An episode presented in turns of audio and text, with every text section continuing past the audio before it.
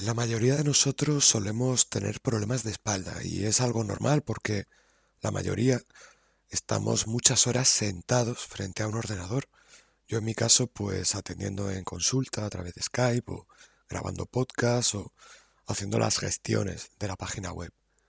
Y tú en tu caso a lo mejor en tu oficina o cualquier proyecto que tengas que hacer. Si no trabajas delante de un ordenador, igualmente también la espalda puedes perjudicártela fácilmente si haces un trabajo físico. Por tanto, la espalda es una de las zonas que más egregor tienen creadas en cuanto a creencias asociadas.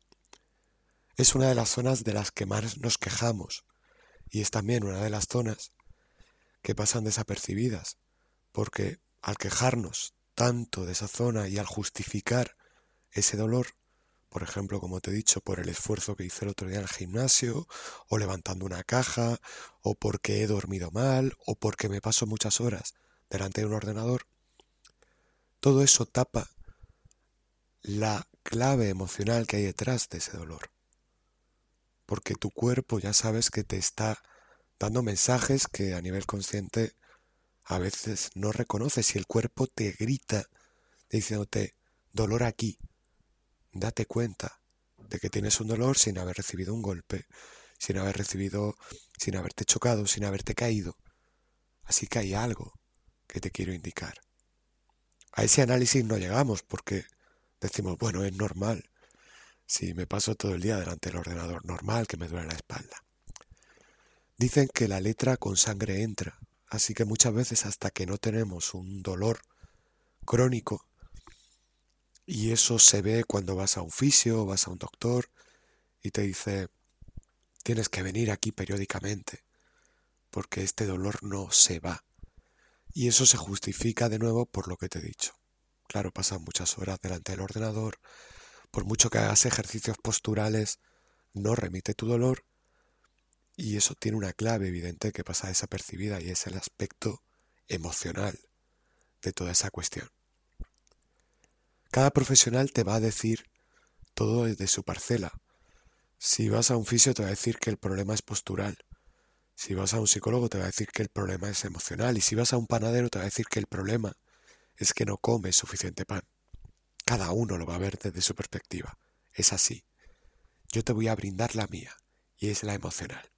Y voy a contarte con total honestidad lo que te quiere decir tu cuerpo, la emoción que es reprimida, los miedos, las inquietudes que hay detrás de los dolores de espalda. Soy Paco Navas y voy a hablarte con honestidad para que pienses con honestidad y actúes con honestidad.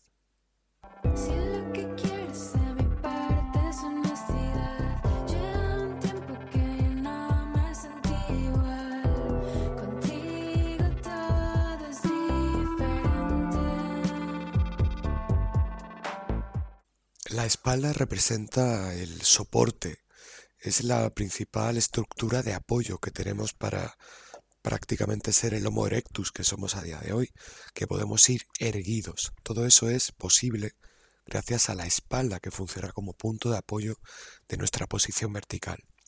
Seguro que tú te has dado cuenta, y esto es lo interesante de, de la psicología, del lenguaje no verbal, de la biodescodificación, Seguro que tú te has dado cuenta sin tener conocimientos conscientes de la situación, muchas veces al ver la postura de alguien o al ver cómo camina alguien, te has dado cuenta de si esa persona se sentía triste o se sentía feliz.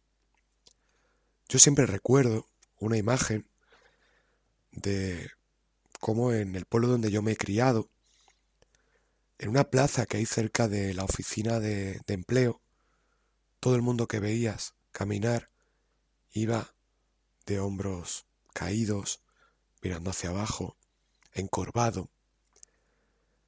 Y en esa época, sin tener una noción clara de lo que significaba cada postura o la orientación de manos, cuerpo, eh, cabeza, mirada, te daba a entender que ahí se respiraba un halo de tristeza, un halo de, de nuestra sombra, algo muy sombrío. La espalda en ese escenario era un protagonista principal porque te, mostraba cómo esa persona con la misma estructura, pero puesta de un modo diferente, transmitía una sensación u otra. Esto, por ejemplo, en el mundo del cine, siempre se ha puesto de ejemplo la interpretación que hacía Christopher Reeve de Superman. No pone la misma posición corporal, y en este caso se ve muy evidentemente en la forma en la que usa la espalda y cómo pone los hombros, cuando hace de Clark Kent que cuando interpretaba a Superman. Siendo la misma persona, cuando interpretaba a Clark Kent salía con los hombros hacia adelante, pareciendo mucho más pequeño, incluso comprimido, de lo que era cuando hacía de Superman, cuando se expandía y simplemente con un pequeño cambio postural relacionado con la espalda, transmitía una cosa u otra. Por tanto, una primera lectura e interpretación muy obvia, pero muy importante que tienes que tener en cuenta, es que cuando tú te sientes empoderado, haces un uso expansivo de tu torso y de la espalda. Y que cuando te sientes desempoderado, machacado, oprimido, castigado con una carga que te agobia, te asfixia, tu espalda se comprime. Y de ahí viene una de las dolencias muy habituales en nuestros días, que son los problemas de vértebras, los problemas de tener la espalda comprimida, los pinchazos en esa zona, porque vives con una carga. Es como si tú fueras al gimnasio y desde que entras te pones una barra de acero con 100 kilos a cada lado. No vas a poder andar. Y si andas, conforme pasa el tiempo te vas a sentir más anulado, más incapaz de hacer cualquier cosa simplemente porque llevas una carga sobre tu espalda. ¿Qué es lo que pasa? Que esa carga física, esa pesa se ve, pero la carga emocional no se ve. La carga emocional pasa desapercibida y es invisible. E incluso aunque tú la detectes y tú te des cuenta de la carga emocional que llevas, si pones tus esperanzas en que esa carga no te la puedes quitar tú, sino que te la va a quitar alguien, porque te comprenda, ahí tienes un problema y es que mucha gente no va a reconocer tu carga. ¿Sabes por qué?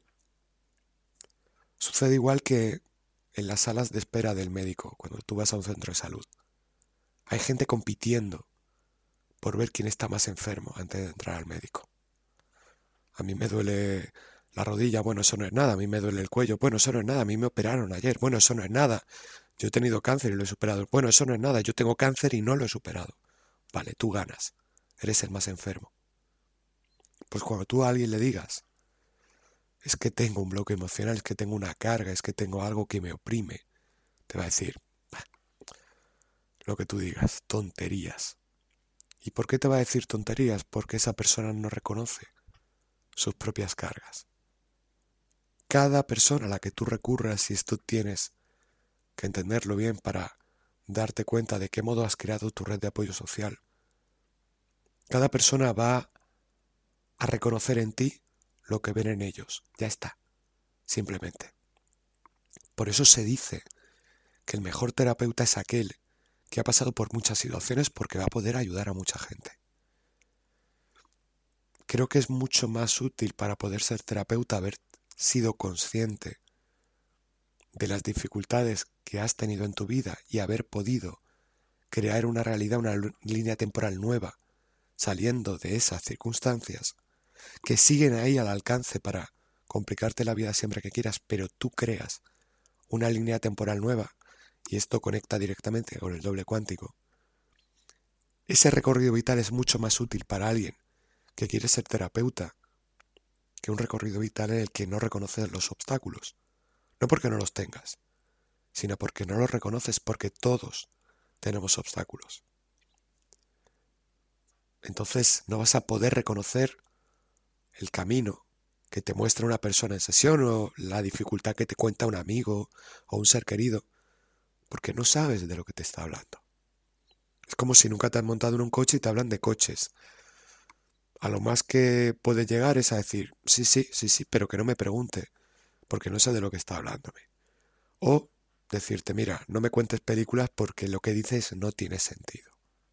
Ya está. Así funcionamos. Por tanto, tiene mucha lógica que cuanta más mierda, cuanta más basura, cuanta más veces te caes, cuanto más problemas comes en tu vida y consigues digerirlos y expulsarlos, a decir no quiero de eso más, porque ya sé que me sienta mal y creo esa línea temporal nueva donde vivo, de otro modo y en términos cualitativos mucho mejor, ese recorrido te ayuda a reconocer los recorridos de otras personas. Cuando hablamos de almas viejas, y ahora me voy a poner un poco espiritual, un alma vieja es un alma que ha reencarnado muchas veces y tiene cierto pozo de aprendizaje todas esas vidas.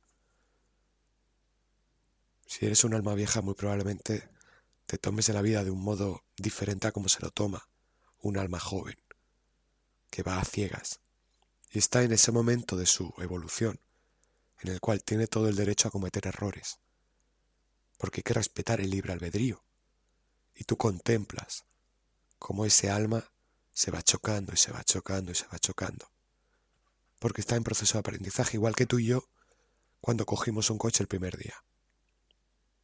Ese día que tu padre te dice, te voy a enseñar a conducir, y te lleva a un descampado y te tiras toda la tarde para intentar meter primera, porque no sabes.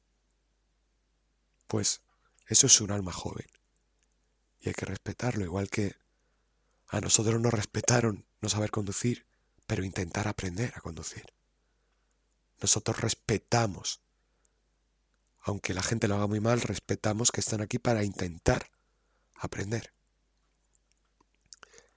Y en ese camino de aprendizaje, cuanto más consciente seas de tu parte emocional, es decir, de lo que sientes, de lo que hay dentro de ti, de lo que a veces no expresas, pero está ahí, como un reloj que no para hacer tic-tac, tic-tac dentro de ti, pero no marca las horas, sino que marca la emoción, marca lo que sientes. Cuanto mejor sepas leer ese reloj, mejor vas a saber fluir con la vida y la espalda es una zona enorme de nuestro cuerpo. Parte alta, parte media y parte baja cercana a la lumbar. Parte media, mitad de la espalda y parte alta, cercana al cuello, a los hombros. Cada zona nos va a dar una información diferente. Teniendo en cuenta que la espalda representa el apoyo, porque es tu punto de apoyo para ir erguido por la vida. Cada zona tiene una interpretación emocional distinta que paso a detallarte. Parte alta de la espalda. Sensación de no ser amado. Sensación de amor retenido. Falta de apoyo emocional. En definitiva, parte alta de la espalda sentir que no recibes el amor que te correspondería. Sentir que te falta gasolina. Sentir que estás esperando que llenen tu depósito de gasolina. Con actos de amor, con actos de valoración, con actos de sentir que las personas te ven, sentir que existes, porque alguien te mira, te ve te contempla. Ya sabes el error aquí, ya sabes el problema aquí. Y es que tu vida ahí está condicionada por lo que los demás te den. Si tienes dolores en la parte alta de la espalda y eres consciente de esto, ya tienes que tener claro qué es lo que tienes que trabajar. La existencia de ti mismo, sin necesidad de que haya nadie alrededor el crear una realidad en la que tú existes, en la que tú mereces vivir, en la que tú mereces celebrar estar aquí, hagas lo que hagas. Precisamente eso es lo que estás deseando que hagan contigo. Casi siempre la respuesta es siempre la misma. ¿Qué me falta? ¿Qué tengo que hacer? Pues, ¿qué tienes que hacer para sanar? Darte tú lo que esperas que otros te den, sencillamente. Para esta tarea te recomiendo las hipnosis niño interior y liberación de la carga familiar, porque es una forma de limpiar el punto de partida, porque todos venimos de ese legado y todo, todo legado ha dado resultado, ha dado como resultado un niño, un niño interior, que se ha sido frustrado, ha sido bloqueado, reprimido, da lugar a un adulto que se piensa mucho las cosas, que mira a su audiencia para ver qué hacer, que no sabe ser, simplemente sabe estar. Si estoy con gente, me comporto así, si estoy con otra gente, me comporto de otro modo, pero no sé quién soy. No sé ser, sé estar, que no es lo mismo. Y también te recomendaría las hipnosis merezco lo mejor, autoestima, amor propio. Serían buenas opciones. Cualquier hipnosis va a ser buena opción. Pero quizás esas sean las que más directamente conectan con todo lo que ahí está sucediendo. Pasamos a la parte media de la espalda. La parte media de la espalda es muy habitual, ligado a lo que te he dicho en la introducción. Es la parte que pasa ensombrecida por pasar muchas horas en una silla delante de un ordenador. Y tiene una lectura que justifica la vida de la mayoría de las personas. Por tanto, podemos deducir que una inmensa mayoría vive con el bloqueo emocional que voy a comentarte. Y esa inmensa mayoría toma analgésicos, va a médicos, va a fisios, no para que le curen, sino para que le alivien el dolor. Porque la cura va relacionada con la liberación emocional de lo que te voy a decir. Y eso no está siendo trabajado. Porque se justifica en normal que me duela la espalda porque hago tal o cual cosa. ¿Qué representa la parte media de la espalda? Un lastre importantísimo. Una palabra que te va a sonar. Dime si esta palabra al escucharla sientes que es como una losa que te cae encima. Culpa. La parte media de la espalda va asociada con la sensación de culpa. ¿Y qué hace la culpa? La culpa te bloquea, te lastra, es un ancla que no te impide avanzar. Por tanto, eso hace, y es otra de las representaciones emocionales, deriva en la sensación de vivir atascado en tu pasado. De hecho, ves el pasado, mejor dicho, lo que te ha pasado, como una carga que llevas a tus espaldas. Como ves, es un circuito perfecto. Me siento culpable, miro hacia atrás, por tanto me siento atascado en el pasado y lógicamente, que sienta culpa y atasco porque lo que me sucedió en el pasado es una carga que me cayó encima y no sé cómo quitármela. Esto es algo y por eso el dolor en la parte media de la espalda es algo tan habitual en nuestros días. Porque todos convivimos con sucesos que han sido desagradables en nuestro pasado. Todos tenemos que limpiarnos de lo que hemos vivido. Y poca gente lo hace. Por eso está tan normalizado el fármaco, el, el analgésico, el ir al fisio periódicamente porque algo me dolerá. Voy a alguien que me alivie porque doy por hecho que me voy a castigar. Vamos a ser inteligentes.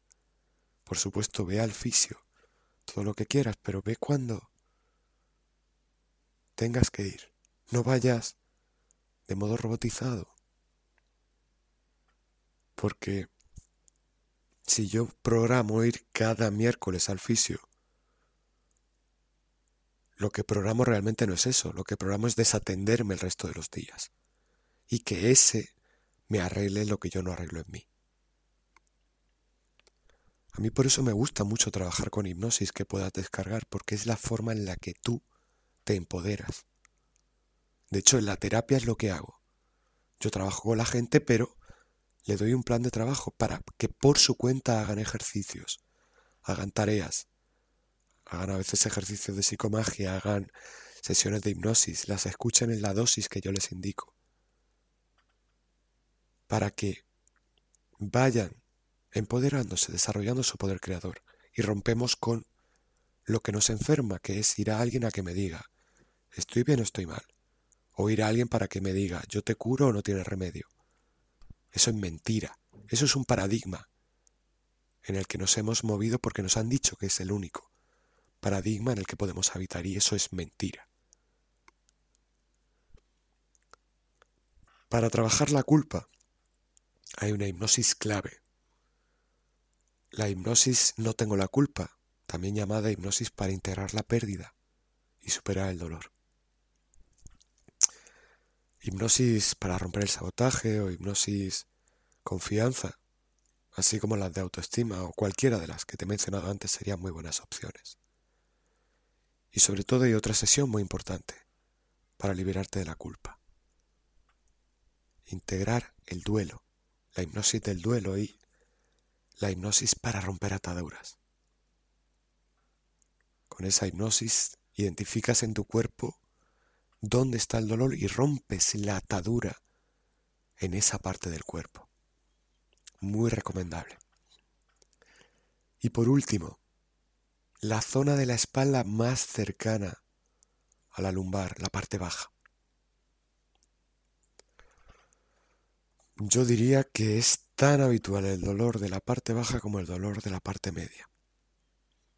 Y es que tiene que ver también con algo que abunda en nuestros días. Miedo a quedarte sin dinero. Miedo a no tener estabilidad financiera. Miedo a quedarte sin nada. Miedo a perderlo todo. Sensación de que te falta apoyo económico. Sensación de que no llegas a fin de mes sensación de que no eres próspero, de que no eres capaz de crear abundancia. El, el dinero es una energía que sentimos que nos corresponde o que no nos corresponde. Y tiene una relación directa con el amor que hemos recibido. Por eso la espalda, fíjate en su parte alta, era el apoyo emocional, el amor y en cierto modo todo tiene un eco de, de una cosa u otra en la espalda. En la parte baja se centra en el apoyo financiero. Pero es que el dinero, o la sensación que tú tienes de crear dinero, viene ligado de la gasolina que has recibido, del amor que has recibido. Si tú eres una persona que siente que tiene un punto de apoyo en su vida, de un amor sano, y esto no significa que lo hayas recibido de tu familia, sino que también puede significar que tú has trabajado eso y has creado ese paradigma en el que tú te das ese punto de apoyo, en el que tú te das esa realidad, en el que tú has aprendido a amarte, que es sin duda una de las lecciones principales para las que estamos aquí. Si tú aprendes a darte esa prosperidad, a darte ese amor.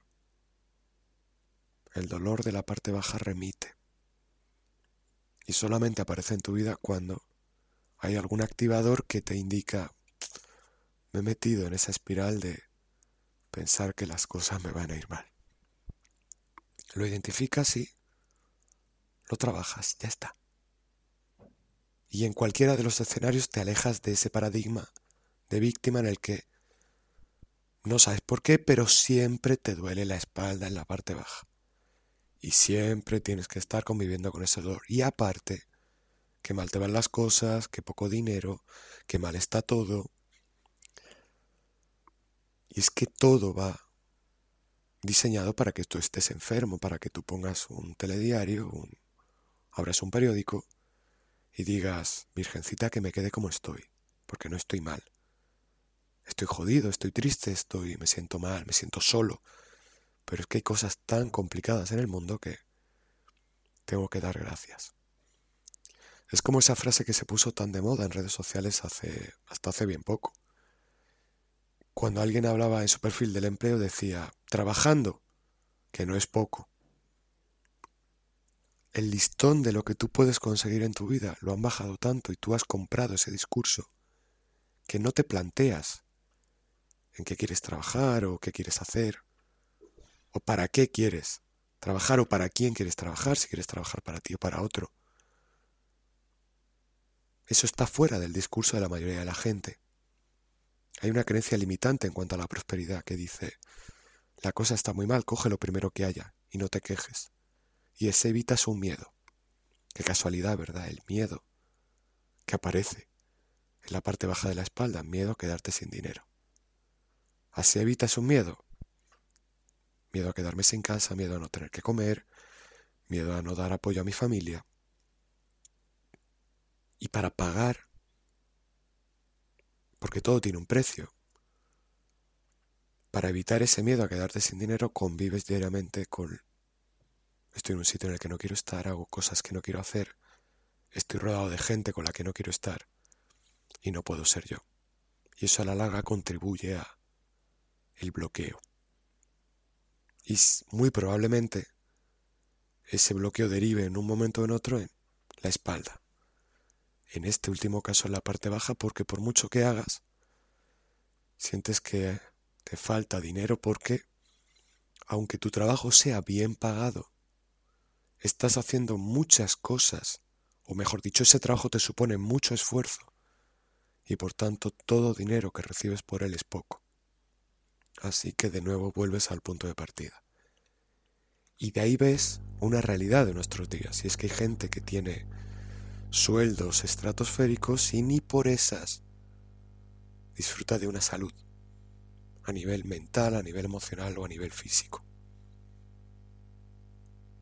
Había un estudio que decía cómo el dinero que tú ganas cada mes, ya sabes que hay gente que dice el dinero da la felicidad, hay gente que dice que no. Yo creo que el dinero da paz. Y si tú, tu definición de, de felicidad depende de la paz, pues te dará felicidad del dinero. Pero es que la paz tiene muchas patas, es como una mesa. Y una puede ser la económica, pero hay otras, tan importantes o más que el dinero. Pero ahora entenderás cómo hay gente que con sueldos enormes no es feliz. Y este estudio que te he mencionado decía que el grado de tranquilidad, de felicidad, de mídelo, llámalo como quieras, sonrisa, alegría, empoderamiento de la gente, iba subiendo exponencialmente cuando su sueldo iba aumentando hasta llegar a un punto en el cual ya no aumentaba la felicidad. Y ese sueldo era 8.000 euros al mes. Si conoces a alguien que los gane, pregúntale. A partir de 8.000 euros al mes ya la gente no era más feliz porque, y era un estudio que te dejaba muy claro el sesgo de ese estudio, a partir de 8.000 euros al mes ya no tienes tiempo para gastar más dinero lo cual te daba a entender que el estudio te hablaba en términos materiales. Con 8.000 euros al mes puedes comprar ya más de lo que puedes gastar, así que no vas a ser más feliz. Yo haré una variación a ese estudio y es que no puede, no tiene que ver el dinero con lo feliz que seas. Pero imagina tu estabilidad como una mesa con cuatro patas. Si una de ellas es el dinero, conviene que no coge. Y cojear es que no te quedes corto. Y quedarte corto es decir, pues yo necesito para tener la vida que quiero este dinero al mes. Con más, vale. Con menos, bueno, puedo llegar, pero me va a costar un poquito más. Pero con más a lo mejor no me compensa. Mm, yo tengo una experiencia y es un año que yo decidí bajar la carga de trabajo porque ese trimestre facturé una barbaridad, el récord de lo que había facturado hasta entonces. Pero no era feliz. Maldije ese trimestre, pese a ser un trimestre de récord. Y desde entonces me di cuenta de que a mí personalmente no me compensaba ganar más de una cantidad al mes, porque eso significaba que para ganar más de ese dinero empezaba a perder calidad de vida. Por tanto, en mi esquema vital tengo una creencia de prosperidad de que no me va a faltar eso nunca, cada mes. Igual que tú la tienes. Tú también tienes una, una creencia de prosperidad. El problema es que es donde baremo. Hay gente que tiene el baremo puesto en... Yo siempre sé que voy a ganar 500 euros al mes. Y hay gente que tiene el baremo puesto en yo sé que voy a ganar siempre 1500 al mes. Y hay gente que tiene el baremo en yo sé que siempre voy a ganar 2000 al mes. Aunque vaya mal, voy a ganar eso. Y así pasa siempre, efectivamente. Y esa creencia te lastra o te impulsa.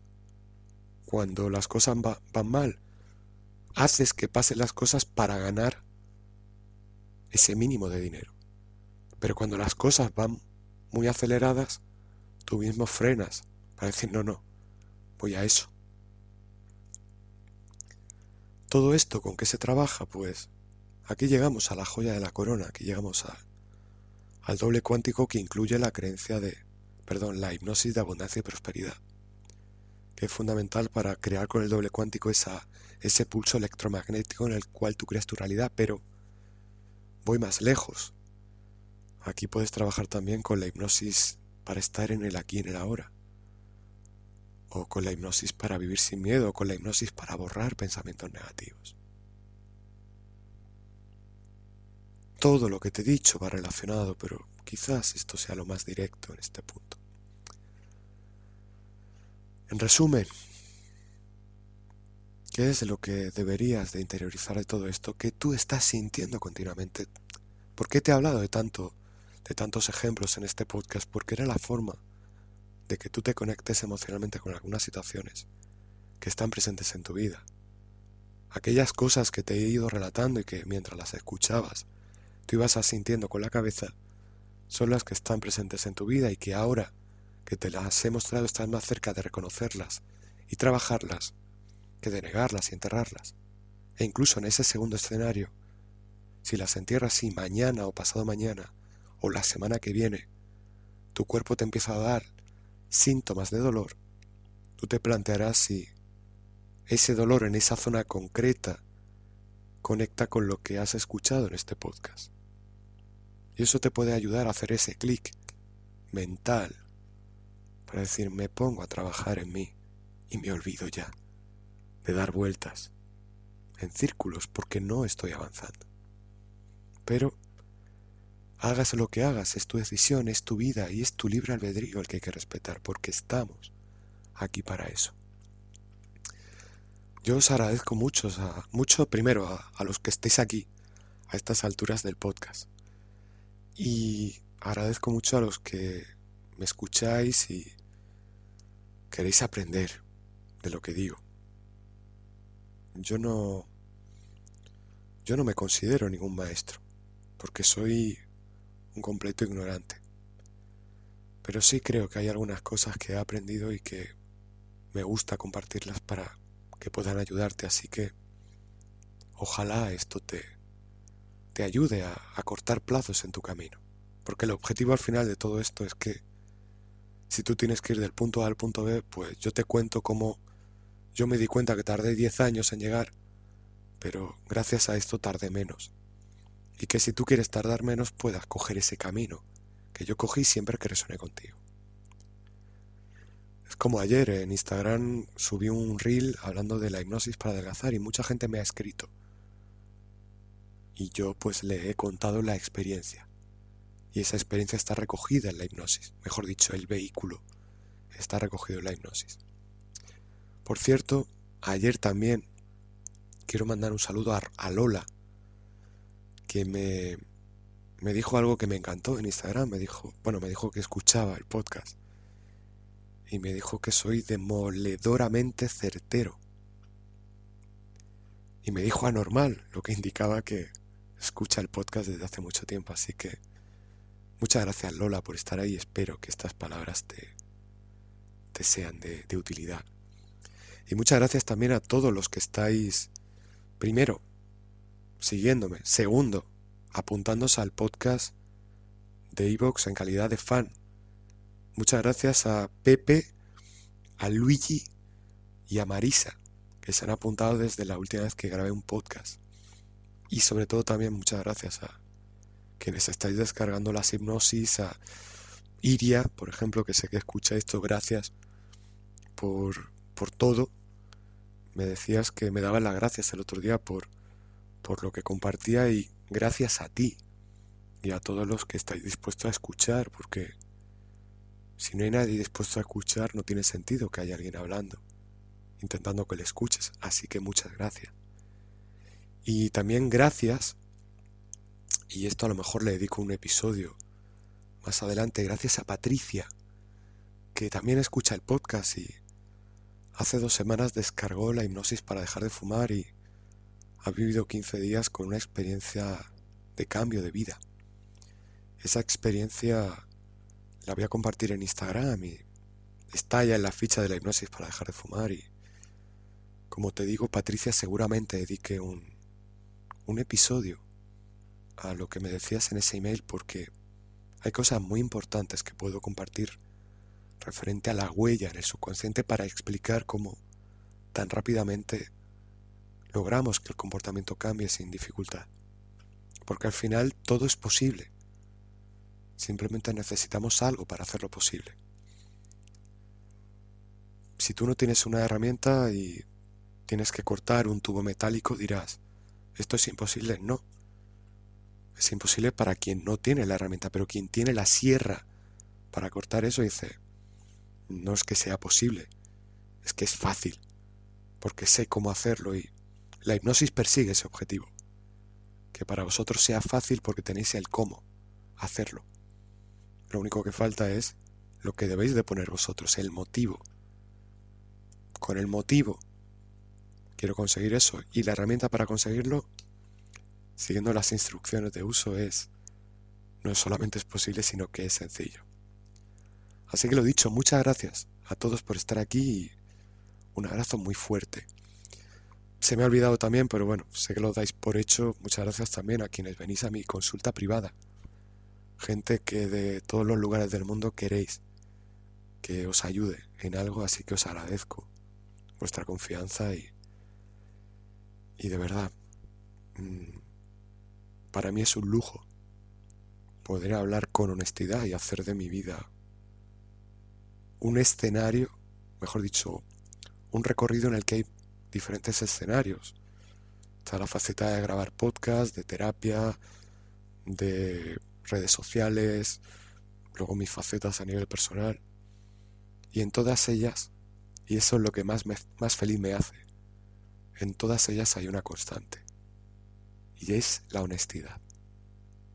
Así que os doy gracias por ser parte de ese escenario en el que hay honestidad por todos lados. Y ya sabéis que la honestidad es como como esa llovizna de la hipnosis de prosperidad y abundancia.